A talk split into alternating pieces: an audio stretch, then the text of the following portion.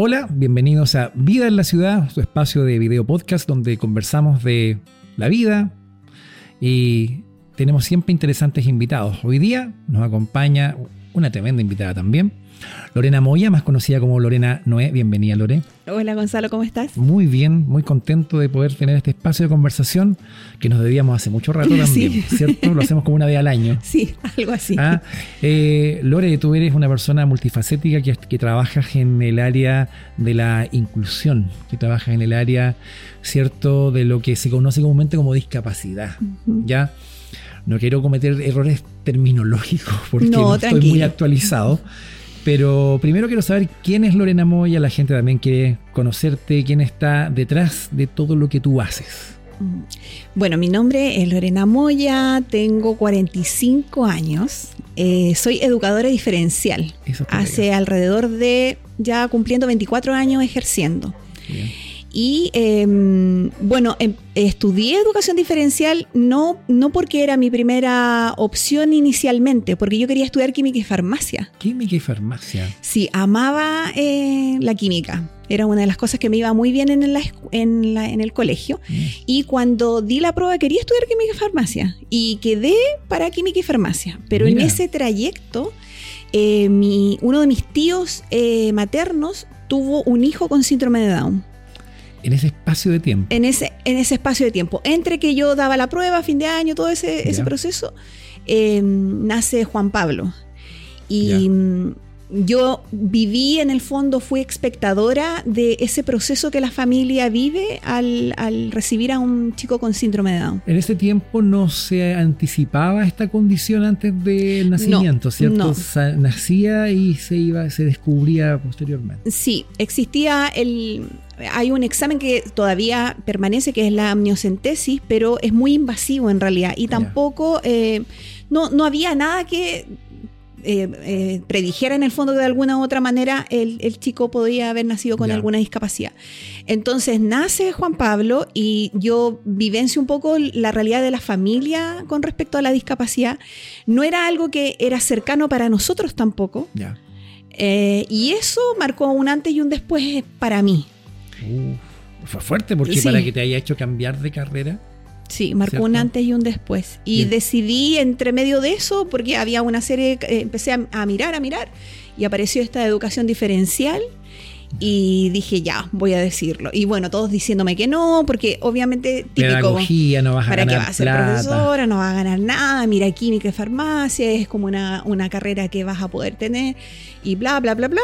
Y dije yo, no, no, no, no, no y, eh, y cambié mi, mi orden de, de, postulación.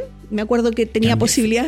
Eso era tremendo, era una decisión de vida. Sí, eh, podía acceder a la de la Universidad Católica, Educación Diferencial, o de la Universidad de Playa Ancha. Y bueno, dije, eh, una de las cosas que mi tío dijo, pues mi tío también es profesor, dijo, ya bueno, si vas a estudiar docencia, que sea en la UPLA, porque en el fondo... ¿Dónde más? ¿cierto? Así que lo decidí. Y fue, un, fue una excelente decisión, creo que no me arrepiento en ningún momento, porque también en ese tiempo yo no conocía al Señor. Allá. Y el 5 de, abril del, 90, del 94, ingresando, ya recién llevaba un mes de, de, estudiante universitaria, una compañera me habló del Evangelio. Interesante. Y recibí a Cristo en mi corazón. Mira qué interesante. En la universidad. En la universidad. Mira qué, qué bueno. Los caminos del Señor son misteriosos. Así es. Ah, oye, y saliste, terminaste, te pusiste a trabajar de inmediato, en una escuela, en un colegio. Sí, en una escuela especial. Bueno, en el tercer año te definen eh, qué, cuál es la especialidad que tú vas a, a tomar. Que en, ese tiempo estaba trastornos del aprendizaje, que son todos los chicos que tienen dificultades del aprendizaje, dislexia, discalculia, etcétera, y estaba discapacidad intelectual y eh, lo que hacía la universidad es que te llevaba a instancias para que tú pudieras, ¿no es cierto?, de alguna u otra manera percibir que era lo que, lo que, tú, querías. Lo que tú querías. Pero yo ya, yo ya lo tenía claro, no tenía como dudas porque en el fondo Juan Pablo marcó mi, mi, por decir, trazó un poco mi, mi carrera. Y mm, estudié con especialidad en discapacidad intelectual y mi primer trabajo fue en una escuela especial. Después estuve muchos años trabajando en un programa de integración Y después, eh, em, uno de los trabajos que también forjó muchas cosas en mi vida a nivel académico fue ingresar a una escuela especial, pero que trabaja en torno al trastorno del espectro autista. Interesante. Oye, eh, tú eres directora de una ONG que se llama Mirada de Amor. Sí. De la, cual yo, soy muy cercano también. ¿Ya? Eh, ¿Qué te llevó a, por un lado, emprender? Porque también tiene un, tema de, emprendimiento a salir de uno que es una a salir de una comodidad de una zona de confort de recibir un sueldo y decir esto te debo hacerlo o debemos ir por este lado ¿Qué te llevó eso? Em, la culpa es de mi esposo en realidad. Él tiene, él, tiene, él tiene toda la culpa porque en realidad a mí no se me ocurrió. Ay, qué interesante. Fue él. Ya. Él, nosotros, él asumió el pastorado en, en, Valparaíso, eso fue hace como 14 años atrás, y cuando llevábamos como dos años, eh, él empezó a insistir que por qué no eh, buscábamos una instancia para poder acercar a las personas con discapacidad a la iglesia. Una instancia.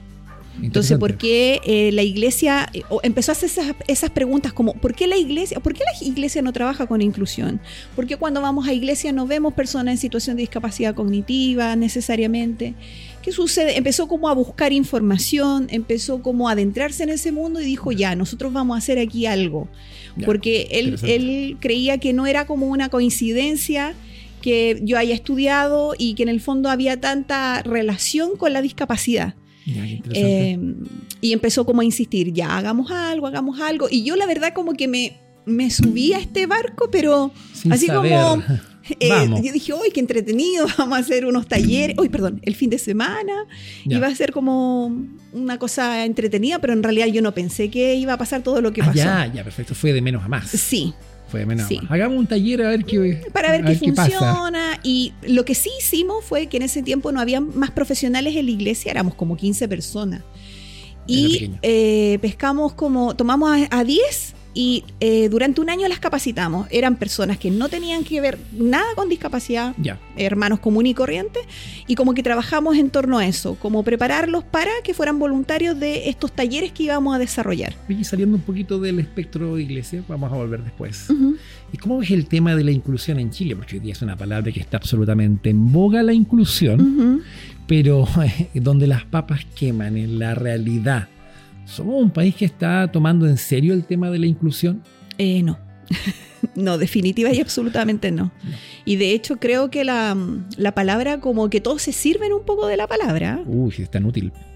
Eh, pero, políticamente es muy útil. Sí, pero en realidad no, definitivamente no. La, eh, Chile está como muy en pañales con respecto a la inclusión porque somos personas muy prejuiciosas.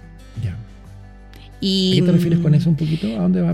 hacemos como, eh, emitimos juicios de valor antes de conocer a las personas, em, esta, esta capacidad que muchas veces puede ser positiva de, de, ser muy bromistas y de... sí, y de mirar como el defecto del otro, muchas veces eh, nos lleva a hacer una discriminación que no, no es tan positiva, por decirlo de algún modo, sino que de alguna otra manera afecta en el otro.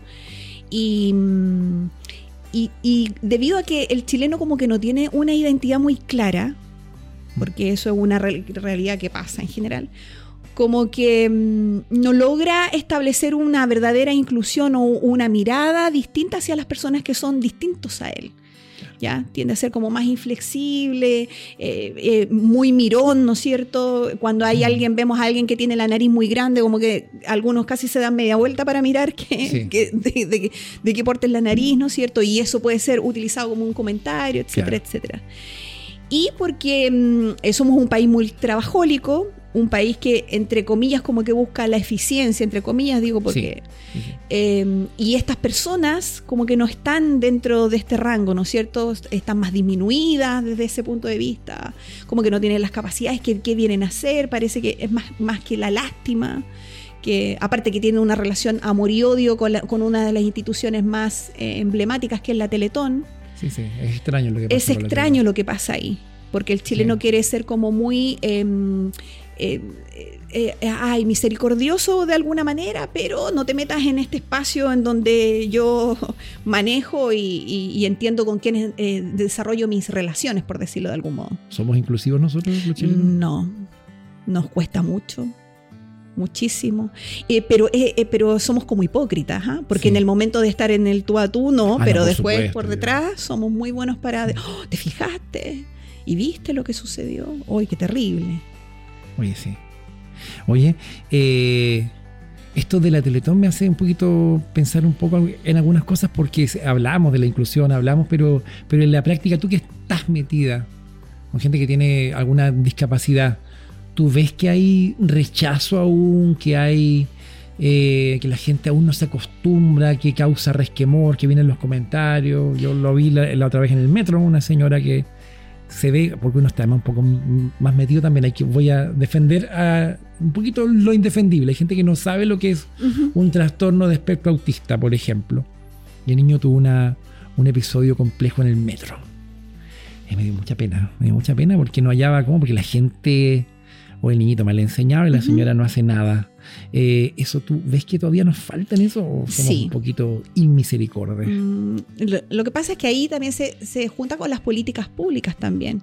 Y de alguna u otra manera las políticas están, quizás a lo mejor se han levantado leyes, pero estas leyes no se han em, como ejecutado. la problemática yo creo que radica en que el país no hace sensibilización, porque yo entiendo perfectamente que no necesariamente todas las personas debieran conocer acerca de una determinada discapacidad, porque quizás a lo mejor no, no, no, no, los ha abordado porque no tienes relación, no, no pasa nada con tu familia, no sé, en tu entorno no hay nadie a lo mejor que tiene algunas características que lo hace ser distinto. Em, pero el tema ahí radica en la sensibilización. Eh, que, el, gobierno o, las personas que están en autoridad puedan hablar acerca del tema. Y estos espacios son útiles como para poder conversarlo. Em, no, yo no soy como de la mirada que cuando hay gente que dice, uy, esta persona es enfermita, como que me indigno y me da rabia. perdón, hay un tema generacional ahí, pues, Lorena. Nosotros fuimos criados así, entonces se, decía así 30, 40 años atrás, ¿cierto? Es que salió enfermito. ¿Te acuerdas que esa, era la terminología y nadie se escandalizaba por eso? Pero hoy día hemos entendido que no es una enfermedad, es una condición, ¿cierto? y, pero no toda la gente maneja el vocabulario técnico y, no tiene por qué tampoco. o sea, eh, yo creo que en el fondo no educamos cuando nos enojamos o cuando nos molestamos o nos indignamos por situaciones que pasan así, porque las personas no logran dimensionar o no logran comprender. Yo creo que la educación tiene que ver con la construcción y, con, y con la enseñanza, con, con saber cómo eh, redirigir eso, porque la persona no lo está haciendo desde, desde una idea de, dañar, más bien quiere tratar de interpretar lo que está viendo y nosotros lo que a lo mejor estamos eh, sumidos o sumergidos en el ámbito de la inclusión y de la discapacidad, debemos ser el, que tiene que dar vuelta a esa situación. Por eso yo siento que tiene que haber una sensibilización del proceso. Y ahí en todas las organizaciones o lugares, escuelas, eh, colegios, instituciones públicas, es allí donde se tiene que hacer el trabajo eh, para poder modificar estos conceptos. Sí, sí. Oye, hay apoyo en los colegios. Yo trabajo en un colegio, trabajo muy de cerca con el programa de integración escolar, el, PIE, ¿cierto? Que a esta hora. Y, y, se ha logrado tremendo resultado. Tremendo resultado. Yo lo, yo lo he visto.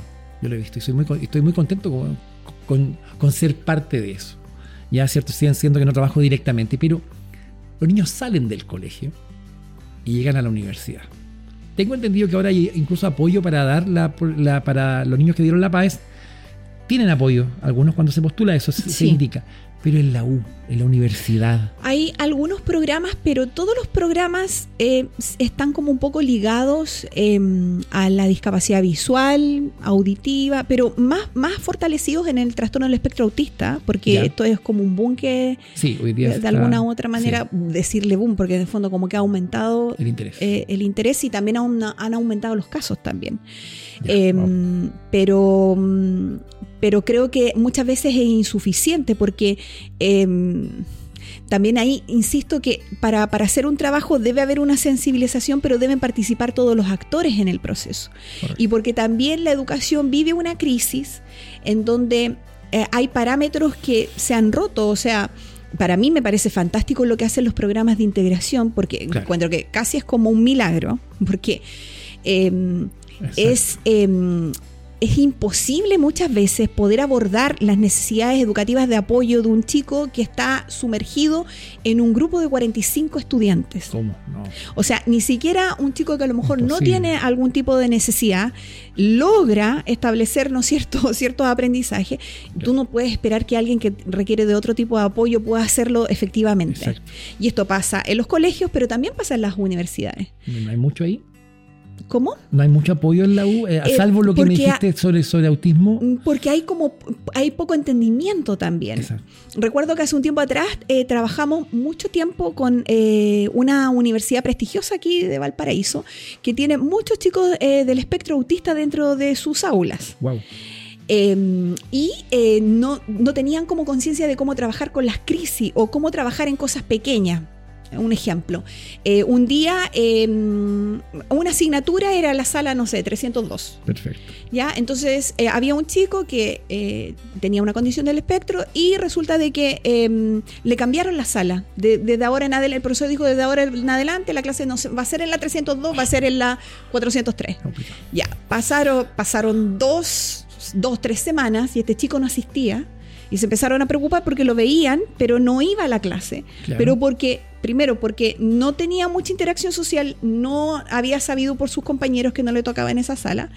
Y como él entendía, llegaba a esa sala y como no estaba la clase, él se iba a su casa. Oh. Eh, había otro, fuerte. otro chico que, por ejemplo, necesitaba mucho silencio para poder estudiar. Entonces, uh. al principio se preocuparon porque el chico entraba al, al baño porque era el lugar más silencioso. Entonces entraba al baño y pasaba muchas horas adentro del baño estudiando. Pero en el fondo nadie se había dado cuenta hasta que alguno de sus compañeros se dio cuenta y bueno, habilitaron un espacio en la biblioteca que pudiera como mejorar el, asunto. Entonces, como que esas pequeñas, son esas pequeñas cosas que van cambiando que, como que no se percatan para en el fondo poder hacer de, ese proceso un lugar mejor y un lugar eh, que mejore la calidad de vida de los chicos. Oye, y en la parte práctica, saliendo de la U y llegando al mundo laboral, ¿existe realmente esta integración? Hay una ley, ¿cierto? Que dice que las empresas tienen que tener, sí. con, más de tantos empleados, tienen que tener... Uno de cada 100. Uno de cada 100. ¿Está bien? ¿Es poco? ¿Está correcto? ¿Es un pequeño paso? Si tú sumas la cantidad de personas que deberíamos incluir, son alrededor de 22 a 25 mil personas. Y eh, quiero decirte que en Chile hay 3 millones de personas en situación de discapacidad mayores de 18 años. 3 millones. Entonces los 22 a 25 mil personas no hacen ni cosquilla a una realidad que tenemos. Entonces, eh, claro, el, porcentaje puede subir, pero eh, ahí vuelvo a repetir, la capacitación, el entrenamiento, la sensibilización, y porque también ese concepto, bueno, sobre todo quienes sufren ahí más eh, son las personas con discapacidad cognitiva. Claro. Porque eh, a lo mejor una persona con movilidad reducida puede tener un entorno social, puede, puede buscar. Eh, conozco muchas personas que hasta también tienen su pyme. Tengo un, tengo un conocido que tiene su pyme, hay un, su librería y oh. tiene hasta trabajadores ahí. Porque en el fondo su discapacidad no, no requiere de tantos apoyos como para, en el fondo, desarrollarse laboralmente. Pero mm, en el caso de, de la inclusión, yo creo que quizás a lo mejor hay personas que se pueden incluir, pero es el ámbito social muchas veces eh, el que falla. Porque tú también eh, vas a trabajar, pero también vas a hacer vida social, vas a tener compañeros. Por supuesto, te desarrollas ahí, conversas, estableces lazos, vínculos. Y como que tener, yo voy a tener un amigo con síndrome de Down, como que, ¿y de qué vamos a hablar? En absoluto. Como que, como que, insisto, porque también existen mitos. Exacto de nada. De, acerca de las personas que son angelitos, em, eh, en el fondo que están en otro mundo, que no tienen nivel de conciencia, pero en realidad siguen siendo personas igual. Y todo, eso. Queremos saludar a Line 42, que es una tienda online de artículos y productos con motivos cristianos como poleras, jockeys, eh, papelería y tazones. Aquí tenemos un par de productos. Podemos encontrarlos en www line42.cl y en el Instagram arroba tienda line42.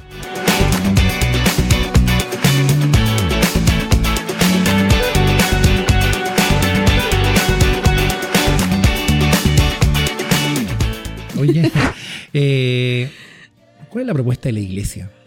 para las personas con capacidades diferentes? Es una propuesta... ¿Hay propuesta? no, sé. es que es muy complicado. Es, un camino bastante complicado. Yo conozco tu caso un poco y estoy preguntando, la pregunta viene con un, con un qué, como decimos. ¿ah?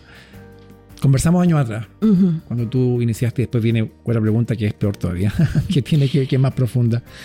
Eh, no había. No. Tampoco hay mucho todavía. No. En las iglesias, salvo el tema de braille, eh, iglesias de las nuestras, perdón, evangélicas de la zona que tienen, que transmiten los, los mensajes con lengua, con, lengua de señas. Eh, están instancias como Semipre, Sí. ¿Cierto? Que son instancias para alcanzar a personas que tienen dificultad visual, y conozco a la gente de ahí, tengo grandes amigos ahí, eh, pero la iglesia como comunidad, no, no ONG, no la iglesia, una iglesia local, sencilla, eh, debe abrirse a esto. Quizás dice alguien, pero no, no tenemos ningún caso en el caso, pero ¿y si llega alguien? O llegará alguien, si no hay ningún caso así, llegará alguien que diga, aquí yo me puedo ir bien, aquí puedo entender, aquí puedo sentirme útil. Sí, es que para que eso suceda la iglesia tiene que salir de su zona de confort y romper ciertos paradigmas también. Algo tan simple como romper el paradigma de lo que es la liturgia. Quémate un poco más. Ah, nos va a oficiar alguna crema para, para quemaduras. Porque, claro, porque la estructura, ¿no es cierto? el, eh, el orden muchas veces de un, de un servicio, eh, eh, muchas veces tiene que ser modificado en favor del entendimiento acerca de, cómo, de cómo la persona en situación de discapacidad puede, ¿no es cierto?, también ser parte de, de, este proceso, pero también comprender lo que está sucediendo. Claro, ¿qué es?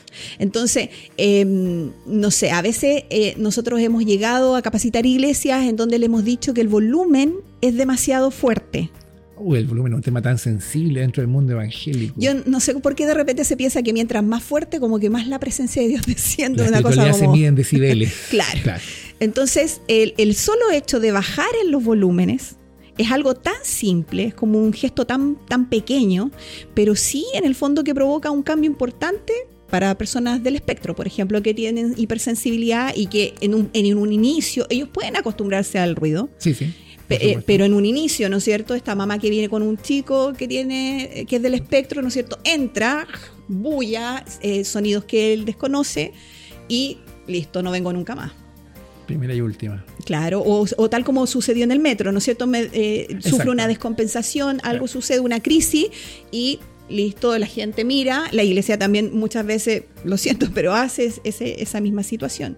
Entonces, eh, la iglesia tiene que romper ciertos paradigmas acerca de cómo, ¿no es cierto?, em, eh, cómo, llegamos hacia esas personas y entendiendo también, em, porque durante también mucho tiempo existe como una especie como de demonización acerca de la discapacidad.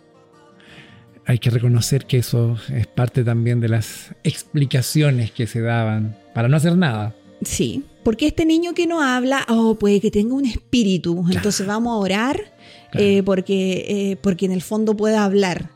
¿Ya? Y eh, muchas veces la iglesia no separa lo que tiene que ver con una enfermedad propiamente tal, un trastorno o una condición, de algo que yo no quiero negar que hay situaciones espirituales, eso, eso son evidentes, pero tengo que hacer una diferencia. Y más aún, entender también acerca de la soberanía y de los propósitos de Dios. Porque yo creo perfectamente que Dios puede sanar a alguien. Absolutamente y puede levantar de una silla de ruedas a alguien. O puede devolver la vista a alguien que está. O puede inclusive sanar, eh, eh, eh, conformar, a, sanar a una persona del espectro autista. Yo no tengo duda acerca de eso. Dios puede hacerlo. Pero también hay situaciones que se dan con un propósito en particular. Y ese propósito, ¿no es cierto?, muchas veces es, es permitido por este Dios que es soberano, ¿no es cierto?, para, ¿no es cierto?, que Él sea glorificado en este, en este proceso y para que Él sea exaltado en medio de este proceso. Entonces, muchas veces hay ciertos paradigmas o hay ciertas cosas que no, no están siendo comprendidas. Exacto. Entonces, sí, sí entiendo que esa persona es que, ¿por qué no se sana, por ejemplo? Qué pregunta. Qué pregunta Ahí entramos también en la teología del sufrimiento, ¿no es Sí, cierto? sí, ¿por qué no? Y, y- y todas esas cosas, pero ¿y por qué no? Si en el Sí, fondo, sí. si Dios es, es un Dios que tiene en perfección todas las cosas y también permite ciertas situaciones. Entonces la iglesia debe salir de su lugar de comodidad porque implica hacer cambios, cambios como agrandar las letras, eh, tener. Biblias eh, con letras grandes eh, o eh, organización o lo que va a entregar, ¿no es cierto?, sea físico o concreto, utilización de imágenes, pictogramas. Eh, conocí una iglesia que tenía como tres, tres o cuatro hermanos que tenían discapacidad visual. Entonces los, her- los hermanos se sentaban adelante y ellos, bien arcaicamente, pero yo de verdad que como que estaba muy emocionada, a la ori- por, la, por la orilla de una de, de la, de la muralla de la iglesia colocó estas cositas eh, de las eh, cajas de huevos. ¿Ya? Entonces eh, la persona podía ir, ser guiada hasta donde se iba a sentar. Ah, mira, qué, qué sencillo, pero un gesto muy Entonces, bonito. claro, como tenía tres hermanos y ellos querían que se movilizaran de, de forma como eh, independiente, tenían un espacio. Entonces la persona pasaba la mano y llegaba hasta donde se tenían que sentar. Interesante. Entonces son cosas, adaptaciones Gestos. pequeñas, pero son Sí. pequeños gestos que muestran el amor de Dios Exacto. Y muestran la, la compasión de Dios, porque la compasión también es mal entendida, porque se entiende que la compasión es tener lástima. Pero la compasión es llorar con el otro, sufrir Exacto. con el otro, pero también hacer cosas o crear Para acciones aliviar. para aliviar la condición del otro. Claro. Entonces, eh, a veces uno como que se enreda en muchas cosas, eh, siendo que la iglesia podría romper cierto, ciertas estructuras, ciertos paradigmas, entender y comprender, eh, reformular las maneras en que eh, hacemos la palabra. eh, algo tan simple, a veces hacemos que la palabra sea tan difícil. Sermón largo. Eh, no, no hay conceptos, no hay Sí. ideas, no hay aplicación muchas veces. Sí. Eh, porque, porque el verdadero evangelio hace que el mayor entienda, pero que también el menor. Exacto. Hace que el que estudió entienda, el que tiene una profesión, un magíster, un máster entienda, pero ese, esa persona humilde, ¿no es cierto?, también puede entender. Exacto. Y ahí estamos un poquito. Y que un niño también puede entender. Exacto. ¿Deseas capacitarte para servir al Señor en tu iglesia local? ¿No has podido hacerlo por tiempo o por dinero? El Instituto Bíblico Visión, IBB, de la Iglesia Asamblea de Dios Autónoma de Viña del Mar, es la gran alternativa para ti. Clases online durante los días sábados por la mañana. Si no puedes acceder a las clases, hay una plataforma donde quedan todas las clases grabadas en un programa de tres años, cinco semestres, donde vas a aprender teología sistemática, hermenéutica, homilética, historia de la iglesia y griego bíblico. Contamos con profesores capacitados que pueden hacer de tu experiencia en el Instituto Bíblico una gran instancia de preparación para servir al Señor. Contáctanos al correo contacto arroba institutobiblicovisión.cl. Te esperamos. Oye, si yo te digo eh, mirada de amor, ¿qué es? ¿Qué significa? Y cuéntanos un poquito cómo, cómo fue el vamos, porque dices que tu esposo te llevó esto, pero ya hay un concepto, hay una marca, por decirlo así, que, que te marca Sí. a ti y a muchos más. Sí. Sí, yo creo que, bueno, René fue como el de la iniciativa, pero yo siento que mm, este ha sido como, hoy no quiero emocionar, pero fue como, ha sido como un camino también de restauración para mi vida y comprensión del Evangelio. Interesante. Qué, qué potente también, al mismo tiempo. Porque, claro, quizás El nombre al- dice mucho. Sí, El nombre dice. Es una declaración de principios el nombre, Sí. prácticamente. sí, porque eh, eh, René decía que es la mirada de Jesús hacia las personas en situación de discapacidad. Y mm, yo siento que nosotros antes del Señor éramos, estábamos así, estábamos Ya. como olvidados. Sí, un poquito. eh, eh, di- Incapacitado. incapacitado, Claramente. claramente. Y, y sabes que hay otro concepto que es como tan eh, también mañoseado, que tiene que ver con la dignidad. Muy, muy, muy usado. Hoy mal en día, usado, pero mal usado. Pero es un concepto muy. Es, es correcto, es, es sano, es un buen concepto. Entonces, a veces eh, el, el sentarte a tener una conversación con un chico en situación de discapacidad, un chico que a lo mejor no conversa con nadie más que contigo, eh, porque a lo mejor no tiene las oportunidades sociales que tú tienes, Exacto.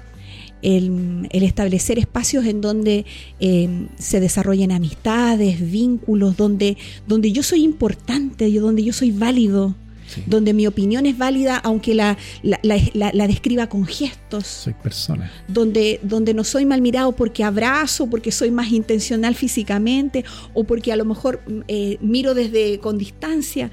Em, yo siento que en el fondo eh, siempre cuando, porque trabajamos de lunes a viernes y estoy ahí, eh, siento que veo un pedazo de la gracia de Dios. La muestra. Oye, pero Mirada de Amor es una ONG que trabaja ¿Cómo? Cuéntanos un poquito. Es, es, una fundación, una corporación sin fines de lucro. Eh, partió hace 10 años atrás y tiene dos aristas, tiene dos líneas. Una es el programa de vida adulta que trabaja con personas en situación de discapacidad cognitiva eh, que son mayores de 18 años, porque nos dimos cuenta eh, que mm, eh, las personas adultas en situación de discapacidad son las que pierden todos los privilegios en el país. Claro, ya están listos, ya se dieron de alta. Se, acaba, se acaba la escolaridad, se acaban los apoyos, la, la, pensión que reciben las personas en situación de discapacidad son de 120 mil pesos mensuales. Muchos de nuestros beneficiarios viven con sus papás o sus mamás y esas mamás no pueden trabajar porque tienen que estar al cuidado, son cuidadores. De... Lo ven a él, claro. Entonces, a veces uno se pregunta, bueno, ¿cómo vives con 120 mil pesos? Entonces, eh, no, no hay opciones laborales. Muchas veces, y sabes que esto es lo otro, en su mayoría eh, tenemos muchas familias que son eh, compuestas por mamá e hijo y los papás se han ido. Papá se ha ido. Oh, frente, frente al. Lamentable, pero es una Frente al, diagnóstico. Se fue. O a veces no están, están, pero no están presentes, no, no, no aportan, ¿no es cierto? Eso es algo como extraño, como para poder estudiarlo más adelante. ¿Cómo fue la reacción de la iglesia cuando decidiste eh, hacer esta inclusión? Em, al principio. Al principio eh, como con mucho temor, porque no querían como meter la pata, porque no es, no es tan fácil, porque aparte de que las personas que tienen hijos con discapacidad siempre te están mirando para ver cómo tú reaccionas. Sí, sí, correcto. Entonces como que te miran si lo saludaste, si no lo saludaste, si lo miraste, si lo tomaste en cuenta, porque vienen como muy dañadas también. Exactamente. Y estas familias también vienen como eh, muy, eh, muy distantes de Dios, porque este Dios, ¿no es cierto? Muchas veces este Dios me castigó. Claro eh, este, este, Dios me permite, eh, hasta eh, el otro día una persona decía, es demasiado. ¿Por qué, por qué, por qué no, por qué el Señor no reparte equitativamente? Siento que como que todo lo, Sí. Qué fuerte. Esa es como, es como la idea. Y también porque mm, nosotros tampoco hemos hecho como un trabajo de... de estamos tan distantes de, esa realidad. Exacto. De hecho, en la Biblia hay un, hay un Mefiboset. Sí. Qué interesante porque llega, es invitado a la mesa del rey. Yo escuchaba una, predicación, no recuerdo el predicador, pero le puso mucho, la dramatizó muy bien y dice que en la mesa de David estaba ahí eh, Absalón, estaba Salomón, estaba los otros hijos de David y de repente se escuchaba un paso cojo en el palacio del rey, una madera. Fue, lo hizo tan dramáticamente que a mí se me cayeron las lágrimas y ahí viene Mefiboset. Sí. Y en la mesa son todos iguales. Otro fantástico, fantástico. Es un modelo de cómo debiese ser todo y habla de nuestra incapacidad también como pecadores, ¿cierto? Pero en el sentido directo, la persona con discapacidad, que era excluida generalmente de muchas cosas de Israel, ¿cierto? Estaba sentada a la mesa del rey. Yo creo que Mirada de Amor ha, ha intentado, ha intentado con éxito, creo yo, hacer un poquito eso, emparejar un poco, sentarlos a la mesa. Sí y que nos tratemos como personas creadas a imagen y semejanza de Dios. El imago de ahí sí. está ahí. Sí. Y, para eso hubo, hubo que, trabajar, porque somos una iglesia diferente. Yo recuerdo, perdona, que fui una vez a predicar a, tu iglesia y habían, estaban los chicos y sus familias. Y yo recuerdo, yo usaba mucho más el humor que, ahora. Ahora me he ido amargando un poco con los años. ¿ah? Y dije una anécdota y uno se largó a reír, me la celebró, pero se rió y golpeó la, banca así, y golpeó la, la, gente que estaba al lado. Eh, no tiene que haber sido fácil en, un inicio no. Para, para, los hermanos. No, porque vuelvo a repetir, porque este mundo, ¿no es cierto?, que construimos alrededor es un mundo donde entre comillas, no hay defecto no, no, quiero, no quiero decir que las personas. No, no, pero, se entiende, pero no hay donde todo, es, donde todo es correcto. Todo entre comillas normal. Normal. entre comillas normal. Entonces, esta persona que es distinta, muchas veces físicamente, que no sé cómo interpretarla, que no sé, que se acerca muchas veces invasivamente a, ti, o que quizás te mira con distancia y no quiere acercarse. ¿Cómo, qué, pasa? Es como, es como un, es un quiebre, un desajuste. Eh, pero eh, con, eh, compartidas Mefiboset y yo, hay algo que, hay una parte de la palabra que yo leo muchas, muchas veces, que está en Lucas 14, que es esta gran cena. Sí, sí. Y, y, siento que en el fondo, mira, amor tiene que ver con eso. Que, invítalos a todos. Pues, invítalos a todos y, y, dice, y oblígalos a entrar. Bancos, cojos, todo, todo venga. Sí, sí, sí a entrar, Hasta que se llene mi casa. Interesante. Entonces creo, que la, creo que la iglesia como que olvidó eso, porque Jesús mm. iba, ¿no es cierto?, de aldea en aldea, iba de lugar en lugar, y los ciegos, los cojos, ¿no es cierto?, los discapacitados, las personas en situación de discapacidad, los seguían. Ah. Y, pero, pero nadie hacía como un, un, tema de esto. Hoy en día pareciera que nos volvimos tan discriminatorios. Y como que, que en el fondo la gracia o la salvación es solamente para algunos. Sí, los normales, así, perdón que lo diga así, pero, sí, pero, pero, pero no es así. El inconsciente está. Lore, para ir cerrando, eh, ¿cuál es la tarea pendiente que tenemos como, como sociedad? Se habla mucho también, como, como seres humanos, como criaturas creadas a imagen y semejanza de Dios, valga esta, esta redundancia con este tema. Yo siempre he creído que la iglesia es la luz del mundo. Y creo que la, que la iglesia puede ser un parámetro potente, porque tiene a Cristo, de cómo conducirse en todas las esferas de la vida, como en los matrimonios, en la familia, en la crianza de los hijos. Y en este caso, por ejemplo, cómo, cómo acercar a las personas con discapacidad a todos los ámbitos, social, educativo, laboral, espiritual. Creo que si la iglesia despierta esta realidad, puede ser una influencia poderosa en la sociedad y construir una sociedad inclusiva verdadera. Em, pero la iglesia es la que tiene que en el fondo ser capaz de, ¿no es cierto?, decir, ya vamos a alumbrar y vamos a prepararnos, vamos a capacitarnos y vamos a dar vuelta a esto para que las personas em, sean parte de, estos procesos porque es, parte, es, eso es dignidad. Así es, sí, eso es dignidad. Eso, eso, es dignidad, en el fondo considerarte una persona con, derechos, con, deberes y con, y, con, y con un lugar que cumples dentro de este, este entorno, de esta comunidad. Entonces hay un trabajo eh, tremendo, pero no imposible, creo yo. Tenemos que aprender. Sí. Lorena Moya, más conocida como Lorena Noé, de Mirada de Amor. Muchas gracias por, por aceptar la invitación y por esta buena conversación. Gracias, Gonzalo. Esto es Vida en la Ciudad. Nos vemos en una próxima oportunidad. Chao, chao.